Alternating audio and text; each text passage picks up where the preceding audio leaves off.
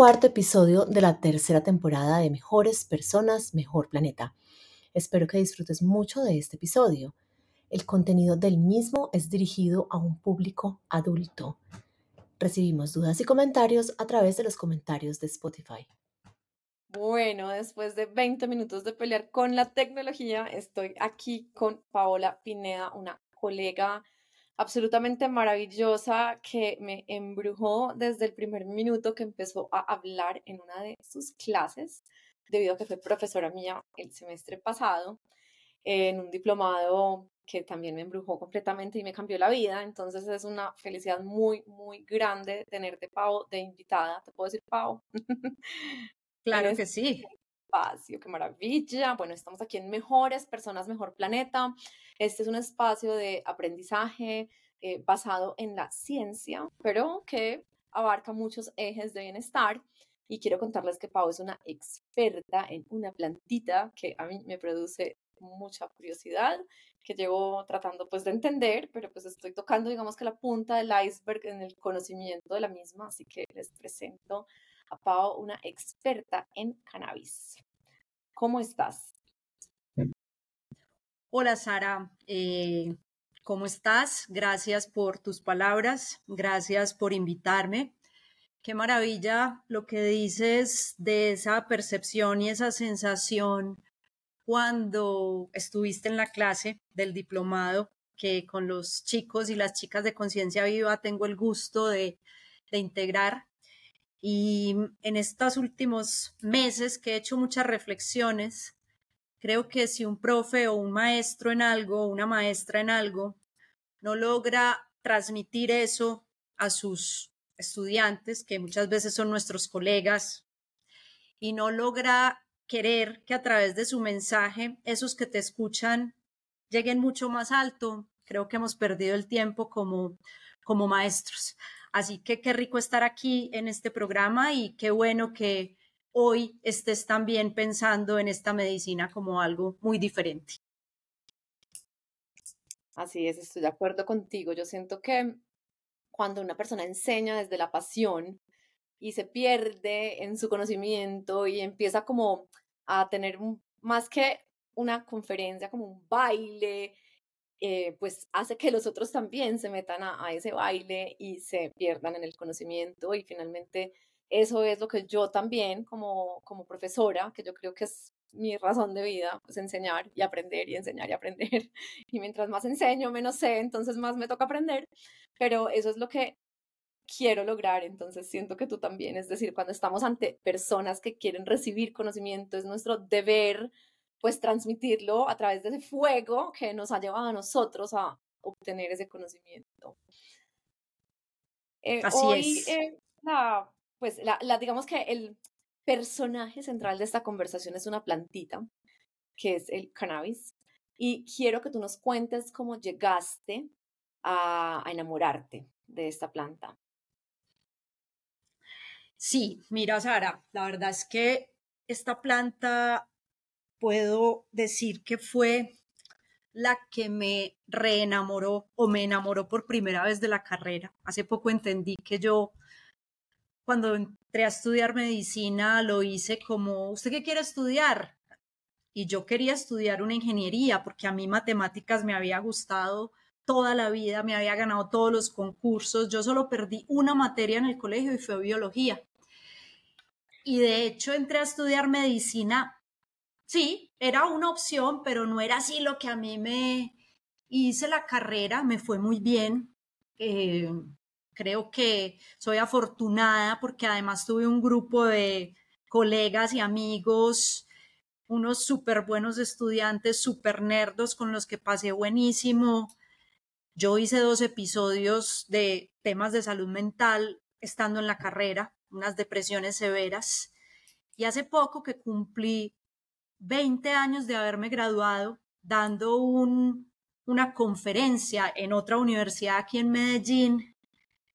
Fue muy lindo porque fue justo el mismo día, junio 13, 2023, abrimos un congreso aquí en Medellín de cannabis medicinal y yo me había graduado en junio 13 del 2003 Cuando yo recibí mi diploma de médica, obvio, mi familia, mi mamá había hecho un esfuerzo muy grande, otras personas de mi familia, pero yo no me sentía llena, yo sentía una tristeza profunda, yo decía, terminé medicina y esto qué es, eh, obviamente con un nivel de exigencia, si yo no me sabía algo para el examen del día después, me levantaba a mitad de la noche a leer, o sea, era una obsesión por las notas altas, por todo.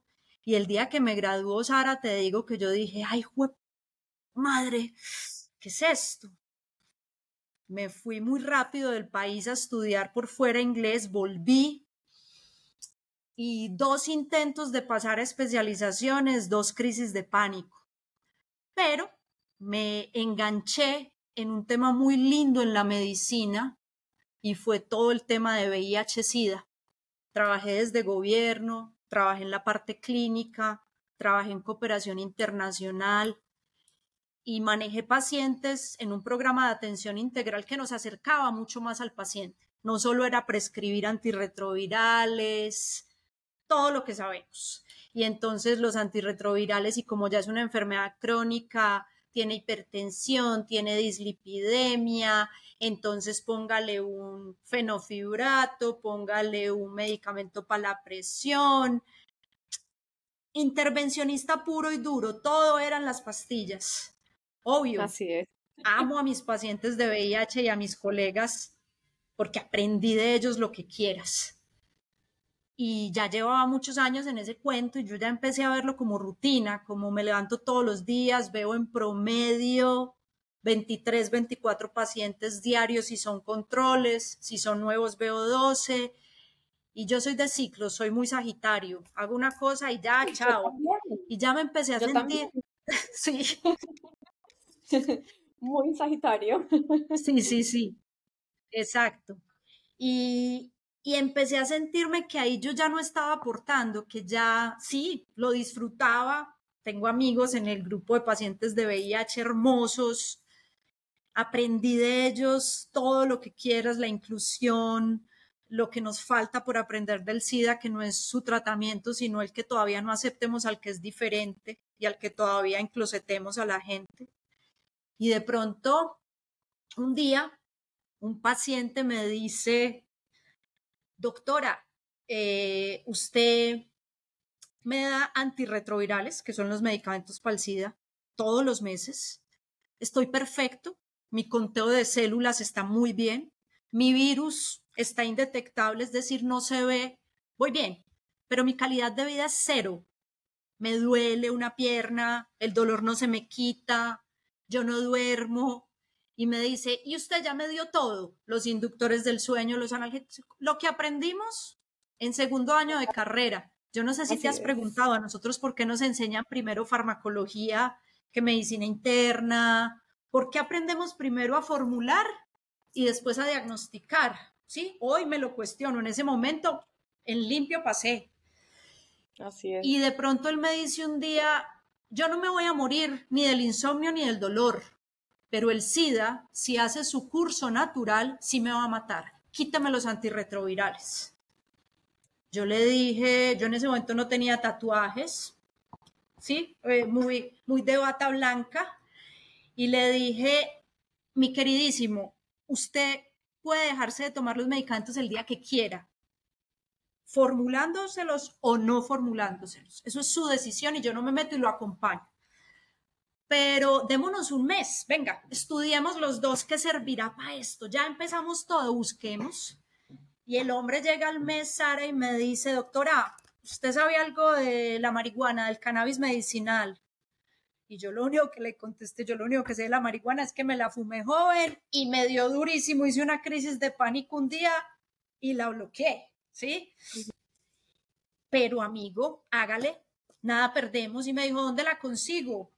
Yo en ese momento vivía en Bogotá y yo me formé en Medellín y le dije, no, en Medellín yo sé que es en el barrio Antioquia, pero en Bogotá yo no sé dónde queda el Bronx, no tengo ni idea. Le dije, consígasela y me cuenta.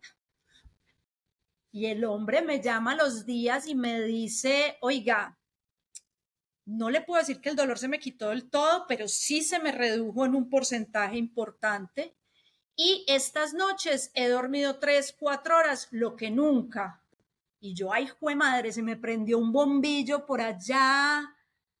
Porque, como te decía, yo había tenido temas de depresión eh, y yo nunca me había quitado los medicamentos. Yo tenía una dependencia absoluta por el ribotril y de pronto le dije, venga, cuénteme más y yo quiero, ¿dónde consiguió? Listo. La cosa se quedó así y de esas cosas que un festival de música en Bogotá, un estéreo picnic, y yo me fui para el estéreo picnic con unos amigos y de pronto la esposa de un amigo me dice, oye, ¿sabes qué? Me estoy tomando unas gotas para una migraña y no sabes lo que es esto. Mis migrañas era de esconderme, apagar todo, clínica, incapacitarme y esto es una maravilla. Y yo saqué, me las mostró las goticas y yo, ay, pero esto es, esto es marihuana. Me eché unas goticas súper bien. Le dije, ve, ¿esto dónde lo conseguiste? Y me dijo, son unos chicos en Medellín que se llaman Canalivio. Yo llegué, 3, 4 de la mañana a la casa, pum, busqué y de una me contestó uno de los locos en Canalivio por Facebook. Yo en esa época usaba Facebook, ya no tengo ni idea de eso cómo se usa. Y me contestó y me dijo, yo estoy en Uruguay, Uruguay estaba en todo el tema de la legalización, pero mi socio está en la finca, escribile, ve, le escribí al otro día, y me contesta el tipo, ah, sí, nosotros hacemos goticas, cremitas, no sé qué, papá. Pa. Eh, si querés nos vemos. Me vine en el carro desde Bogotá y le dije a un tío que es un bacán, que me acolita todo, que es de todo el tema de energía, súper lindo. Le dije, ve, voy a conocer a un tipo que no tengo ni idea quién es, vende marihuana, entrega marihuana para pacientes, tiene una marca, acompáñame que me da miedo y este hombre se fue conmigo. Y desde ahí. Yo también usaba las pomadas desde esa época de ellos. Exacto, que además son poderosísimas. Sí, sí. Exacto. Entonces ahí me conocí con el loco de uno de los chicos de Canalivio con quien hoy tengo nuevamente una amistad y un trabajo súper lindo. Y listo, me empezó a pasar sus productos, yo a probarlos en ese momento la vía oral, ellos no la usaban mucho porque ellos ninguno eran médicos, entonces ellos más era lo tópico, el dolorcito de la señora con la artritis, la artrosis, la fibromialgia y todo lo que tú y yo conocemos de pacientes crónicos. Y no sé por qué ellos conocían a Alejandro Gaviria, ¿sí? El que era ministro de salud en ese momento. Y los invitaron a el Congreso de la República cuando se estaba debatiendo todo el tema de la reglamentación del cannabis en Colombia. Yo en ese momento tendría que 30, 40 pacientes del programa de VIH que por dolor neuropático, por insomnio, yo les daba goticas, porque ya lo que hicimos con Jorge fue empezar a que esas goticas que le pasaba a sus amigos me las pasara a mí también y yo a probar. En ese momento era ensayo-error, era tome gotas, ay Jorge, esto te quedó demasiado fuerte, no, esto está muy suave, Jorge, vení, todo el cuento. Y entonces, claro, lo que yo veía era dolor, pero ellos me dijeron, venga, usted como médica, nos invitaron a ir a un debate, nosotros qué vamos a decir, y yo les dije, listo, venga, conversemos con mis casos y yo voy y presento.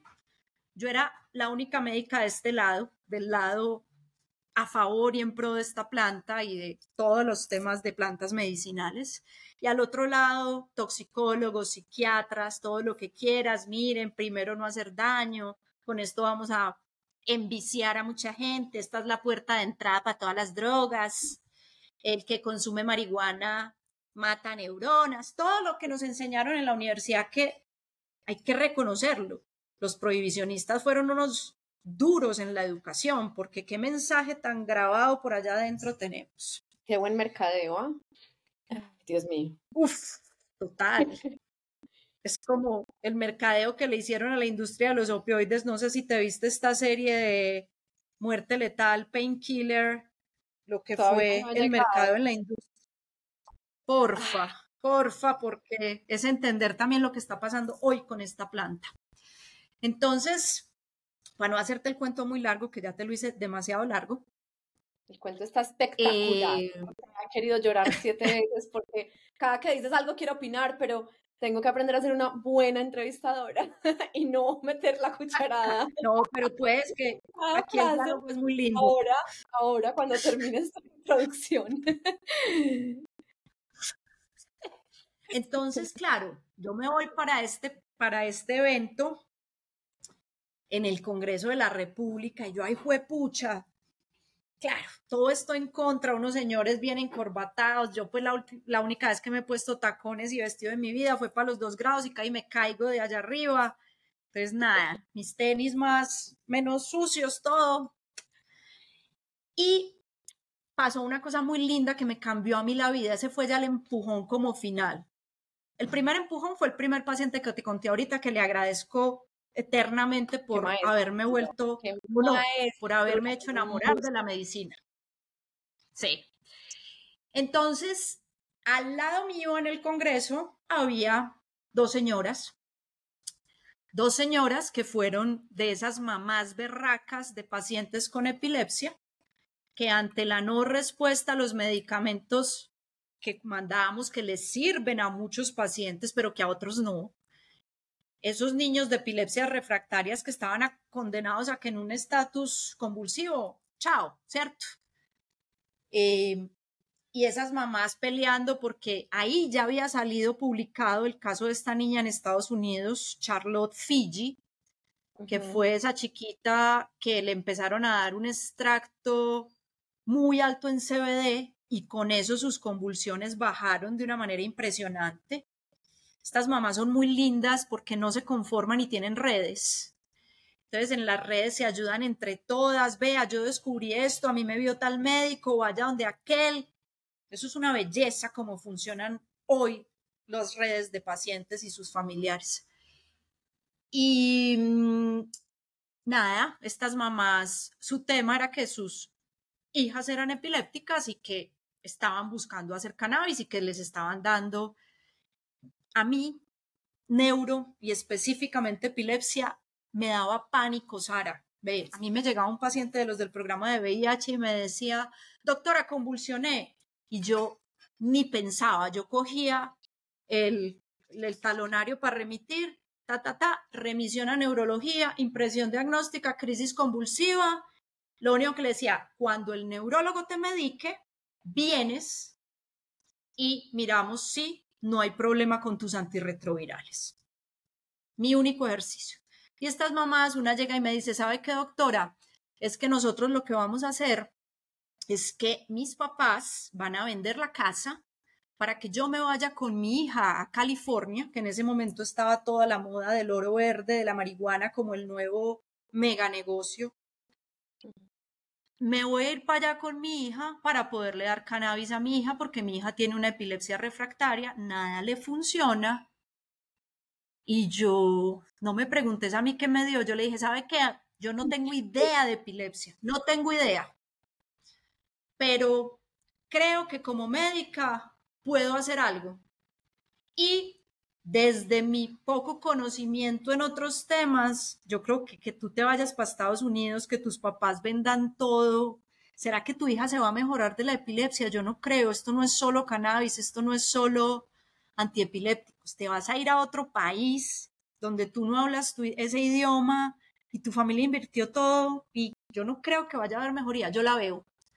Y pues aquí estoy, 10 años después, eh, con una cantidad de niños con epilepsia que a veces digo no puede llegar otro con más complejidades que el que acabo de llegar, pero llega. Esa niña, cuando la vi la primera vez, Sara convulsionó las dos horas. Una mamá joven, se ve que había sido, sí, una mamá muy joven, muy linda, con una energía. Los abuelos maternos, la niña en el coche era un entecito, ella brincaba, eso era su, su tema. Su vida. Dos horas. Y yo, ay, pucha. Ay. Yo esta consulta la hice 8 de la noche después de un turno de 12 horas de pacientes de VIH. y yo le entregué un frasquito, yo eso no tenía ni idea que tenía, yo sabía que era marihuana, que era cannabis. pero no era THC, CBD, ahora Pau nos va a explicar un poquito.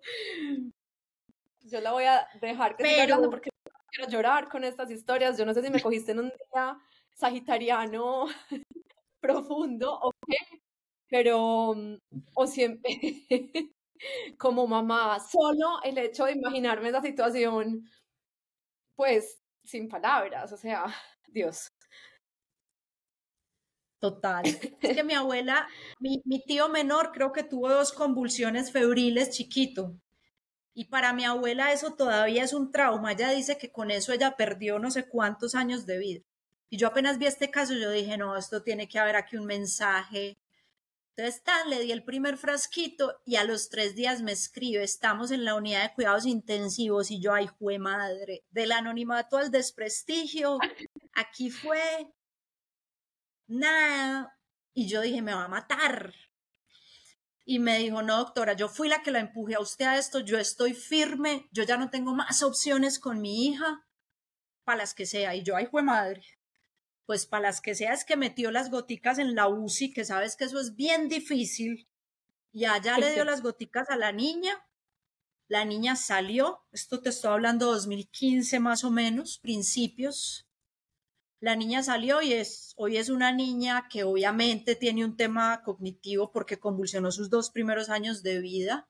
Esta niña dejó de convulsionar, ya las crisis son muy esporádicas. Ahí estoy peleando con la mamá porque llevo tres años insistiéndole que ya le lleva muchos años sin convulsiones, que le quitemos el cannabis, que ya no lo necesita, ya la tengo con una gotica en la noche. Eh, nos saludamos de vez en cuando por WhatsApp para mandarnos fotos, para yo decirle que si me autoriza a hablar de Lele. Y hoy aquí está Lele. Y claro, como estas mamás se conocen con otras mamás en urgencias, en la unidad de cuidados intensivos, en las largas hospitalizaciones, eso me empezó a llegar niños de todas partes con epilepsias y yo, Dios mío, yo en qué estoy metida. Y bueno, aquí estoy metida, así, así me acerqué al cannabis. así se acercó el cannabis a mí más bien. Así te llegó eh, tu, tu deber o no sé, tu misión, como lo queramos llamar en la vida, porque llega con diferentes mensajes. Todo esto que tú me cuentas, obviamente como médica, digamos que lo entiendo desde el lado de nosotros, pero como mamá lo entiendo desde el otro lado, porque me acuerdo de varias cosas. Lo primero, cuando hablabas de los pacientes de VIH, pues yo trabajé en el San Vicente muchos años y era pues pan de cada día. O sea, la tuberculosis y el VIH era algo que yo veía todos los días de mi vida y esos cerebros que, que tú mandabas volando para donde el neurólogo, cuando yo los veía en las imágenes, yo decía, esta persona, ¿cómo está parado viviendo? O sea, su cerebro está, pues, vuelto una cosa muy azarosa, ¿cierto? Porque, porque se ven unas lesiones y unas cosas en esos cerebros que yo digo, Dios mío, pues, ¿cómo puede esta persona ser funcional? Entonces me generaba desde ese momento lo mismo que a ti, o sea, yo decía, yo no soy el clínico que está manejando esta entidad que está metida en este cerebro, pues, y me dolería demasiado tener que ser la persona que vea a la familia y que vea al paciente, porque si solo ver el cerebro en imágenes a mí me producía lo que me producía. Entonces ahí me, me llevaste la primera goterita que salió de mis ojos, pero luego cuando me hablas de estas familias y pues de estas mamás y de, de todo este tema tan pues primero tiene muchas connotaciones. Primero tan bonito porque qué bonito tú ser capaz de acompañar a unas de estas familias, pero ¿cuántas de estas familias se han vendido la casa? O sea, ¿cuántas de estas familias eh, teniendo exactamente a un paso el poder de solucionarlo parcialmente? Sabemos que no es una magia tampoco, pero, pero madre, en Colombia crece cannabis, o sea, en Colombia podemos encontrar estas moléculas para ayudar y acompañar a, me atrevo a decir que millones de personas que no han llegado a esta información, que no tienen acceso pues a este tipo de acompañamiento, porque somos una sociedad que, como lo mencionamos ahora, me atrevo a decir, pues el reflejo de, de, muchísimas otras sociedades que a través del miedo, pues han transmitido solo miedo de las plantas, no solo de esta, plantas y hongos, pues, y bueno, seres que no caminan, eh, porque siento que es desinformación y que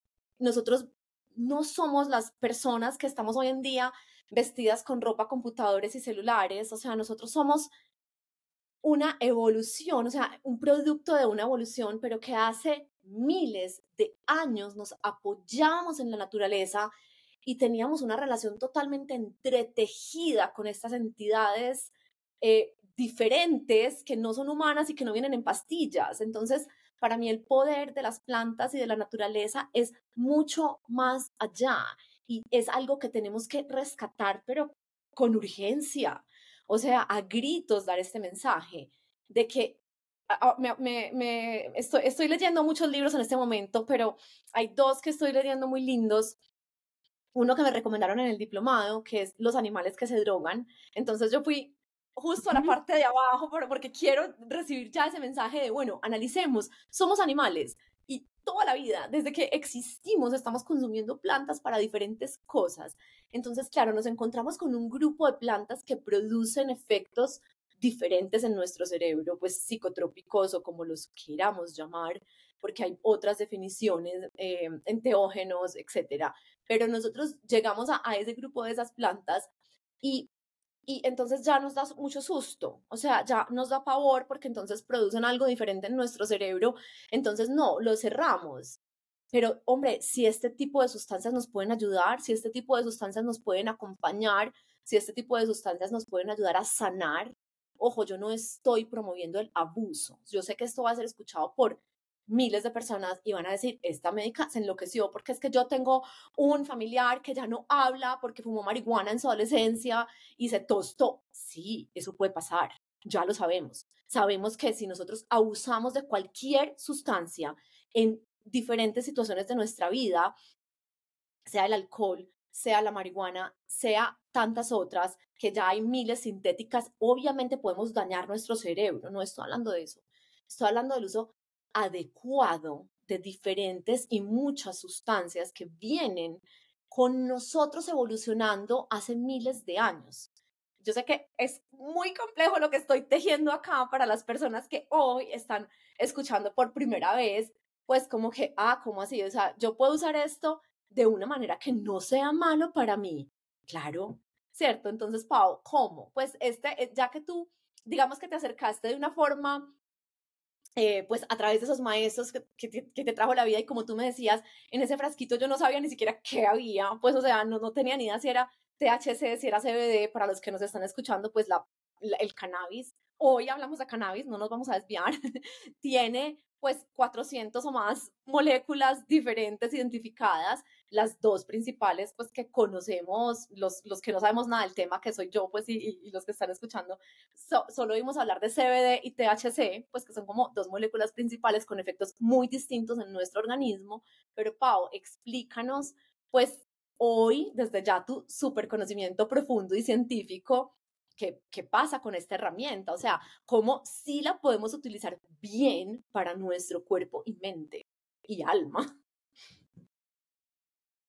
Sí, mira, dijiste eh, cosas como muy lindas y, que me llegan al corazón por, por todo. Cuando hablabas de, primero, VIH y hablabas de esas imágenes eh, y ese personaje que estaba ahí al frente si te pegaba a ti duro, a nosotros muchas veces, mm, y no por la condición como tal, yo creo que por lo que habían vivido esas personas antes de, obviamente seguro fue la elección de su alma y la de la mía, estar ahí en ese momento.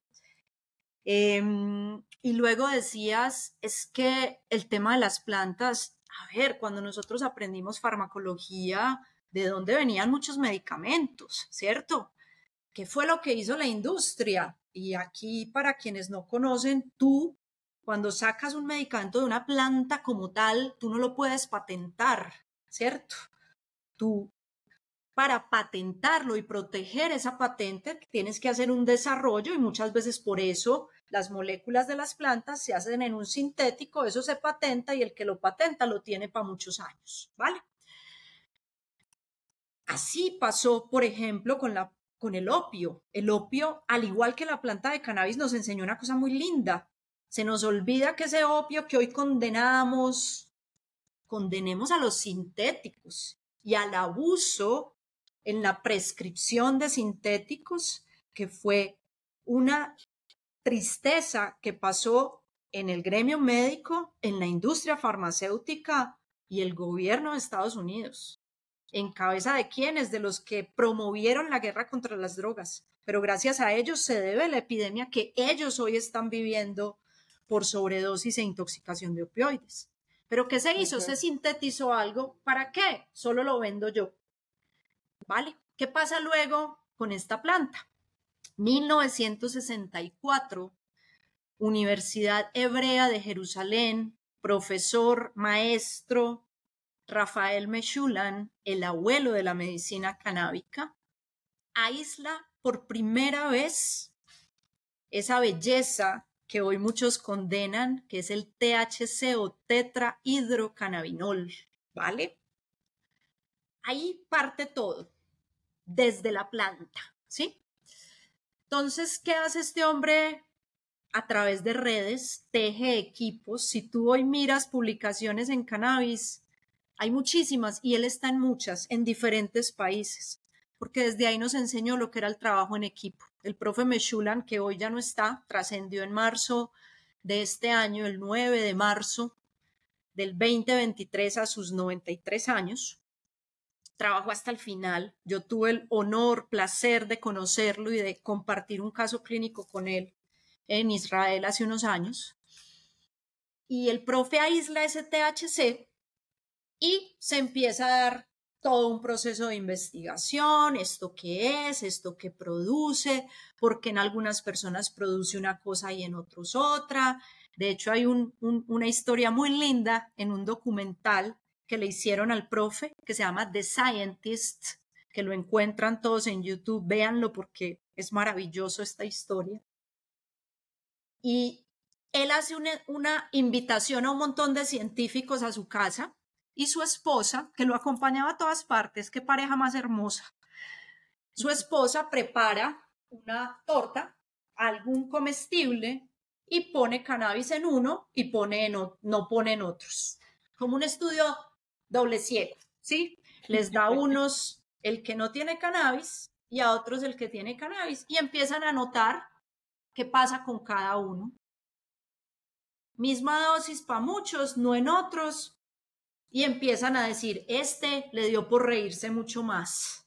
Esta que nunca habla, le dio por hablar de todo y le va dando como miedo, porque estas sustancias nos permiten una cosa muy linda, soltar el control un ratico. Somos seres controladores y ahí no la embarramos toda. Entonces a esta persona le empezó a dar como miedo y ahí empiezan a decir, ok, ¿qué pasa? Yo le estoy dando esta sustancia, la planta de marihuana que tiene THC y acá se produce esto, acá se produce esto y acá se produce esto. ¿Eso qué es? Aparece dentro de esos grupos de investigación una mujer a la que casi nunca mencionamos y es fundamental en esta historia, que se llama la doctora Aline Howlett. La doctora Aline Howlett es la que describe por primera vez un receptor que se llama receptor para cannabinoides tipo 1. Y la historia, Sara, de cómo se descubre ese receptor es hermosísima. Me la escuché en estos días en una entrevista a la profe Howlett. Imagínate que ella trabajaba en una universidad en Estados Unidos y hacían un trabajo colaborativo con Pfizer, la industria, ¿sí? Y eh, estaban haciendo un trabajo para ver si Pfizer empezaba unos estudios para encontrar un medicamento sintético del THC, sintético, recordemos lo que pasa cuando se hacen sintéticos, para pacientes con dolor severo, ¿sí? Entonces, empezaron a hacer un trabajo colaborativo, universidad y Pfizer, y de pronto Pfizer dice que no, que no le interesa sacar adelante ese estudio por las siguientes razones. Uno, categoría del THC eh, para todo el tema de fármacos. ¿Sí? THC sustancias en estas listas negras eh, es categoría 1, que quiere decir sin efecto terapéutico, mucho riesgo su uso, entonces no, esta no sirve para medicina. Entonces, que, que iban a hacer un medicamento que saliera de allí. Segundo, eh, otra teoría que me pareció impresionante y es, es, son tan graves los efectos secundarios del THC, esto produce unas cosas tan horribles que la gente duerma, que la gente alucine, que no puede ser una droga de manejo de dolor ambulatorio, porque eso es horrible, esos efectos secundarios da. Y tercero, solo les quedaba un mercado. ¿Cuál? El paciente de dolor hospitalizado. Y su razón allí es que ese no es un buen mercado porque los pacientes con dolor crónico que están hospitalizados ya tienen su necesidad resuelta con todos los derivados del opio. ¿Sí? Entonces, pero eso es maravilloso. Y aquí le agradezco a Pfizer no haberse montado en el estudio, porque la doctora tuvo cartas para, con todo lo que ellos habían comprado, todas las moléculas por aquí, ella empezó a hacer sus experimentos y ahí fue en que encontró que cuando el THC entraba al organismo, se pegaba a esos receptores CB1. Esa historia es hermosa. Yo, esa mujer entra entre mí, de mis maestras. Qué hermosura, voy a oír la ¿Qué pasa? Sí, sí, la voy a buscar y te la mando porque además me la encontré en estos días en una búsqueda así. Me la mandas y la ponemos en el link del episodio para los curiosos. Listo. Y entonces esta mujer, ah, bueno, entonces esto se publica, receptor. Esto es una cosa muy técnica. Nosotros tenemos muchos tipos de receptores, ¿sí? El receptor CB1, recuerden, ¿eso qué significa? Receptor para cannabinoides tipo 1. Es el receptor acoplado a proteína G, que es un tipo de receptores que tenemos todos los seres humanos, más abundante en nuestro sistema nervioso. Y te pregunto, Sara, ¿te lo enseñaron en la universidad? Jamás. A mi Pau ni siquiera me hablaron de un sistema endocannabinoide. O sea, yo no tenía ni idea cuando salí de medicina, supe mucho después cuando empecé a investigar que yo venía de fábrica con un sistema endocannabinoide. Yo no sabía que era la nandamida, yo no sabía que esto tenía un efecto en el neurodesarrollo, o sea, no tenía ni idea de nada. Para mí esto es como una, como de esas, em, exactamente como si algo llega al receptor, como de estas fusiones intelectuales muy hermosas cuando a mí siempre me han apasionado las plantas. O sea, yo he sido una enamorada toda la vida de la naturaleza y cuando yo entendí que mi cuerpo por dentro pues estaba diseñado y producía estas moléculas, pero que también las podía obtener desde las plantas, como pasa con otras sustancias también, eso fue como una chispa así hermosa porque dije, es que somos parte de lo mismo, o sea, nosotros estamos diseñados para cooperar ambos, o sea, yo yo recibo algo de las plantas, yo les doy algo de las plantas, vivimos juntos y tenemos una relación, como te decía ahorita, pues tan, tan, tan antigua, que pues por eso mi cuerpo, yo no sé quién se adaptó primero, si la planta o nosotros, pero pues por eso tenemos como sustancias que son complementarias. Así que me encanta la historia, no tenía ni idea que esa era la historia del descubrimiento del CB1. Eso lleva a una cosa más bonita y es que, claro, si tenemos esos receptores, si yo tengo en mi célula, hazte de cuenta que el THC es una llave y ese receptor es una cerradura. Si yo tengo en mi célula esas cerraduras, ¿para qué las tengo? Solo para, solo no, eso lo digo desde el ego para esa conexión sagrada con esa planta o qué hay en mi cuerpo que hace que sean útiles todo el tiempo esas cerraduras. Y es ahí donde a principios de los años 90, del grupo del profe Meshulan, los profesores William Devane y Lumir Hanus describen la nandamida. ¿Qué es la nandamida? Primero, viene de una palabra hermosa, amida, es su estructura química etanol amida y ananda es porque en sánscrito ananda es felicidad suprema, fuente de felicidad, goce, dicha. Total. Eso es anandamida. ¿Y qué es la anandamida? Es el primer endocannabinoide, es decir, es la sustancia que naturalmente producimos todos los seres humanos, todos los organismos vertebrados y algunos invertebrados, y que se va a pegar a ese receptor. Es decir, esa anandamida tiene una función similar a la del THC de la planta y los dos se van a pegar al receptor. Por eso, el de la planta se llama fitocannabinoide, ¿sí? Como fitoterapias, fitoterapéuticos. Y el de adentro, el que yo produzco, la anandamida, es un endocannabinoide. Y ahí, en el año 96, con esos dos componentes principales, endocannabinoides y receptores para cannabinoides, se bautiza por primera vez ese sistema que es el sistema endocannabinoide. ¿Vale? Maravilloso, me, encanta. La historia me fascina. Ahora, estas moléculas, pues que ya eh, hemos, hablado del THC, eh, hablaremos seguramente del CBD un poco, pero hoy en día ya hemos sido capaces, pues ustedes, ahora me cuentas de pronto cómo, porque no tengo ni idea cómo hacen para aislarlas, pues de aislar y de separar, digamos, y hacer diferentes proporciones para un manejo eh, terapéutico que la gente hoy en Colombia conoce como cannabis medicinal, ¿cierto? Que tiene muchísimas aplicaciones.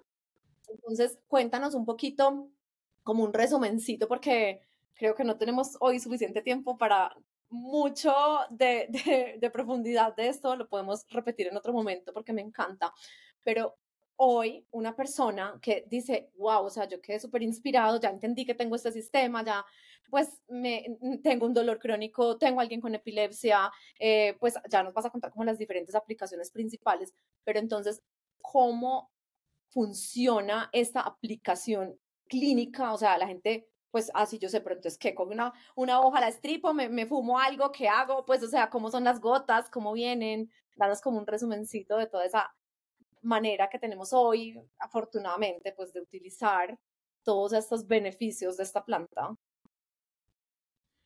Claro, mira, la planta entonces tiene STHC, ¿sí? Tiene otro que se llama CBD, cannabidiol, ellos dos pertenecen a una familia que se llama cannabinoides y a hoy hay descritos más de 200 cannabinoides. ¿Qué ha pasado? La investigación que se ha ido creciendo, creciendo, creciendo. A veces pedimos exceso de estudios clínicos. A ver, ¿cómo va a haber exceso si esto estuvo prohibido hasta hace nada y todavía está prohibido en muchas partes? Entonces, la mayoría de estudios son preclínicos, que si de algo sabemos por dónde funciona es de esto. Yo, sé más mecanismos de acción de cannabis, pero no porque los haya leído, no. Los conozco porque existen, que de muchos medicamentos que están aprobados y que usamos tranquilamente, simplemente porque las aprobó una autoridad que dice ser la competente. Entonces, ¿qué es lo que nosotros hemos hecho todos estos años? Ahí se me despertó a mí otro tema y es la alquimia. A mí no, yo, yo no sé cocinar, yo no diferencio una lechuga de un repollo, no tengo ni idea. Pero para cuando yo empecé a... Te voy a enseñar. Sí. bueno, perfecto. Haremos catas de cocina y de cocina canábica.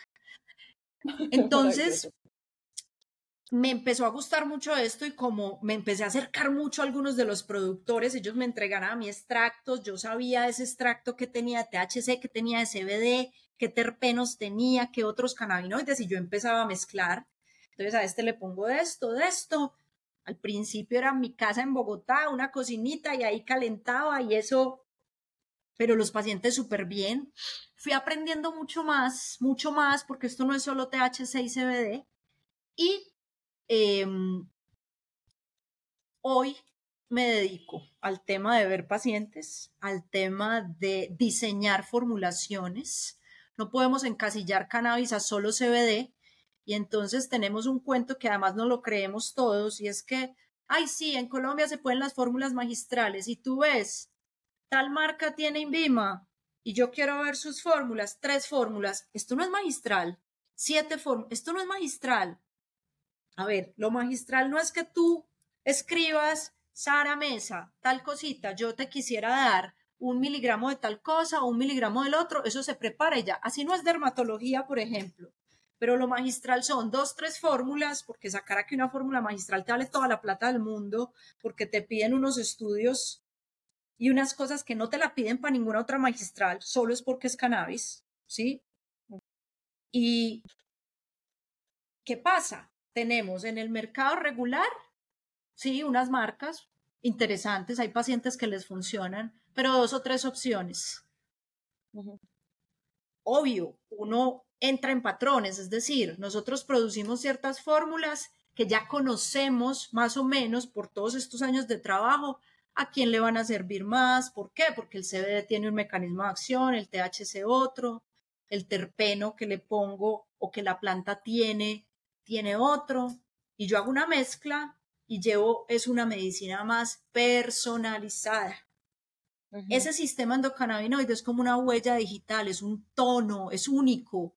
Yo no puedo darle a dos pacientes con epilepsia lo mismo, puede que le funcione, pero yo debo tener en cuenta otras cosas, qué medicamentos toma, está en un síndrome metabólico, ese paciente además de convulsionar es ansioso, duerme, eh, tiene estreñimiento, mm, hace ejercicio, come bien, se hidrata, todo eso lo tengo que saber. Pretender meter a todos los pacientes en una sola fórmula es ir en contra de la medicina de plantas donde estás aprovechando todos los principios activos. ¿Cuál es el tema? Que eso deja unos márgenes menos para la industria, porque para ti es más fácil producir lo mismo para todos que producir un poquito a la talla de cada uno. ¿Y qué es lo otro que nos reta a nosotros como médicos? El discurso de la medicina basada en la evidencia. ¿Sí? Eh, eso no tiene estudios, eso no tiene evidencia. Uno, recordemos que estábamos ante algo ilegal. Dos, ¿sí? Investigar una planta que tiene tantas tantos principios activos de la misma forma que investigamos una sola molécula no tiene ninguna coherencia, ¿cierto?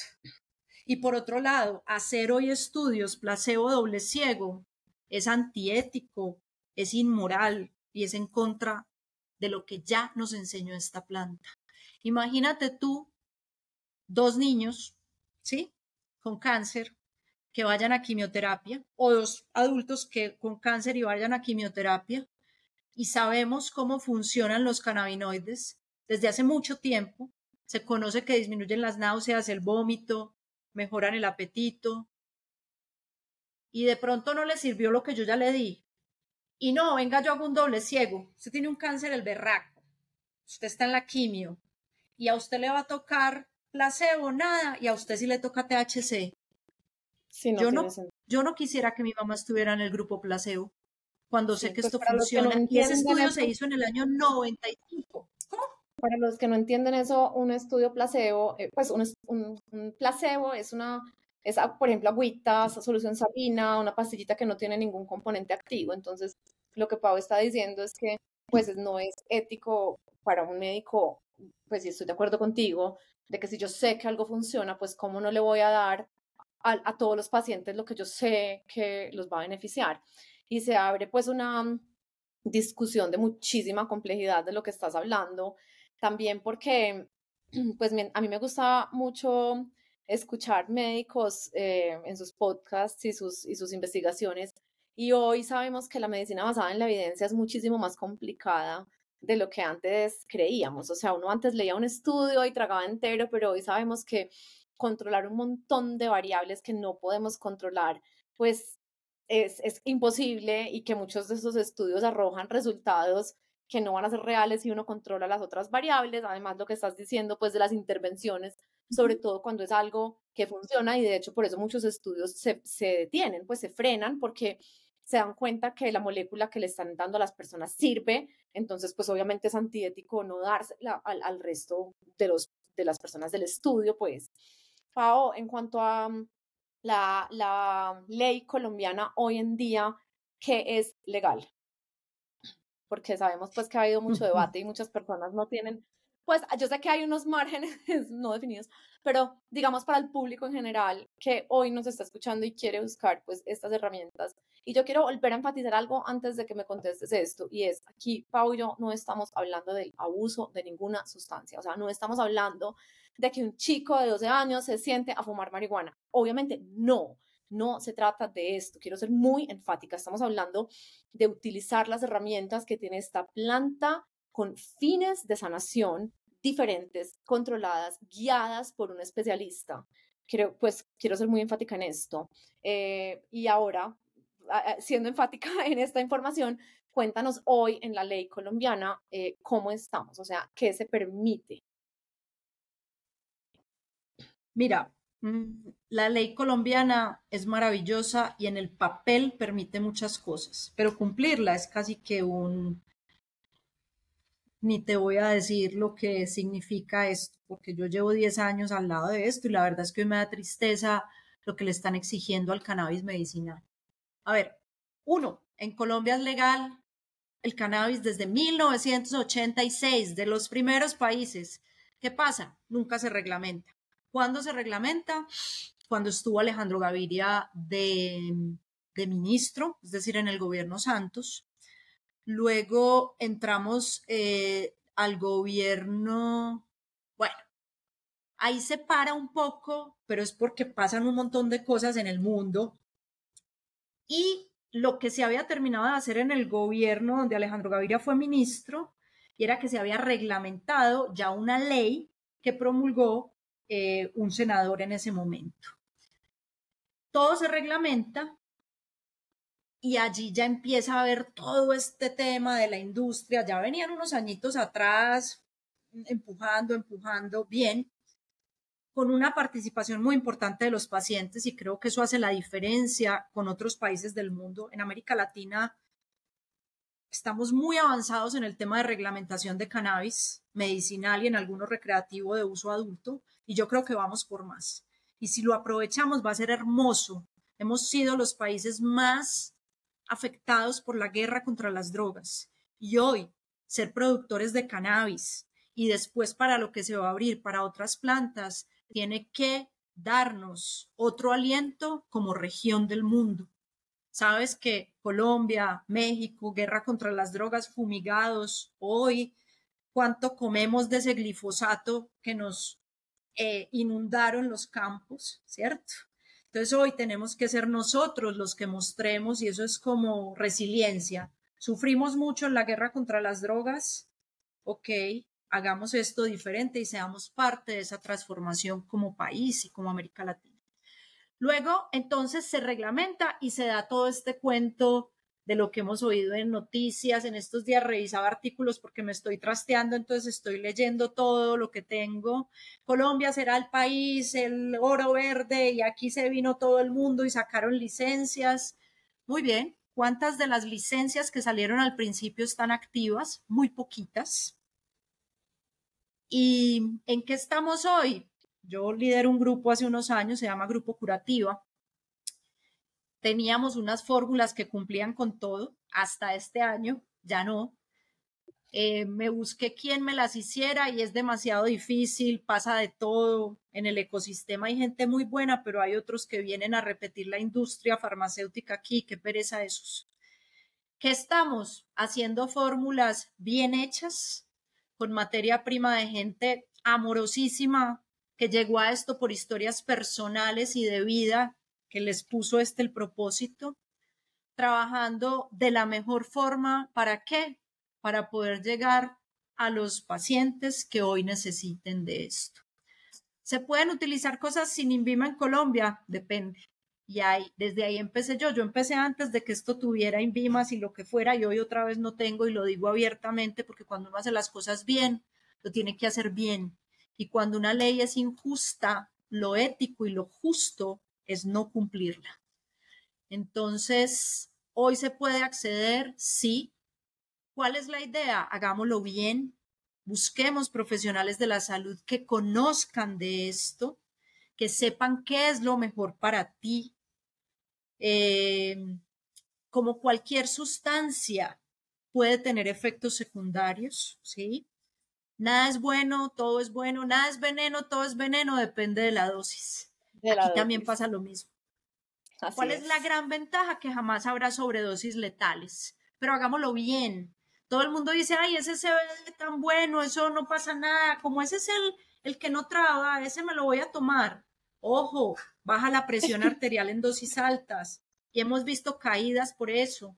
Entonces, así como uno no se debería autoformular un antibiótico, ni un antihipertensivo, ni un analgésico, hagámoslo acompañado de médicos. Y esa es otra de nuestras misiones hoy, apoyar los procesos de formación y tener procesos de formación al interior de nuestro equipo de trabajo para que más profesionales conozcan del tema y si les resuena y si les vibra, lo empiecen a practicar. No por ser prescriptores no más, no por facturar ahí que me den una... No, por eso no, por ayudarle al paciente y porque entre todos como país, imagínate que Colombia empiece a publicar bastante en esto y a decir, listo, no son estudios así, pero casos de pacientes, tengo pacientes con esto. También decir cuándo no funcionó, esto no es la panacea, esto no es para todo el mundo, pero la invitación es esa, a que haya acceso a cannabis medicinal, a que la ley